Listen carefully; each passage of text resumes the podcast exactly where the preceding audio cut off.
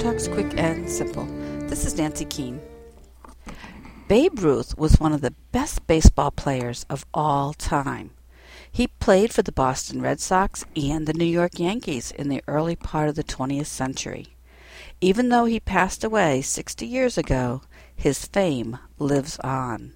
And this is the story of what his life was like before he became so famous. Told in graphic novel format, this is a fictionalized biography of the great Babe Ruth. Babe Ruth Before They Were Famous by Vito Delsante, Aladdin Paperbacks, 2009.